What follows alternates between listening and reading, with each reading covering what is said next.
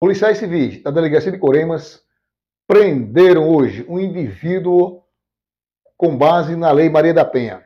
Este indivíduo vinha agredindo sua companheira fisicamente e psicologicamente.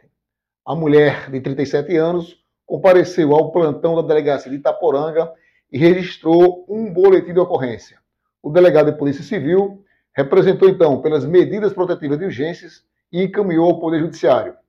O Ministério Público, por sua vez, representou pela prisão temporária dele, bem como pela realização de buscas, já que ele usava um revólver é, para ameaçar a mulher e efetuava, inclusive, disparos dentro da sua própria residência. Ele foi preso temporariamente, está na delegacia de Itaporanga aguardando a audiência de custódia. Mais um machão que se avora no direito de propriedade sobre suas mulheres é preso pela Polícia Civil.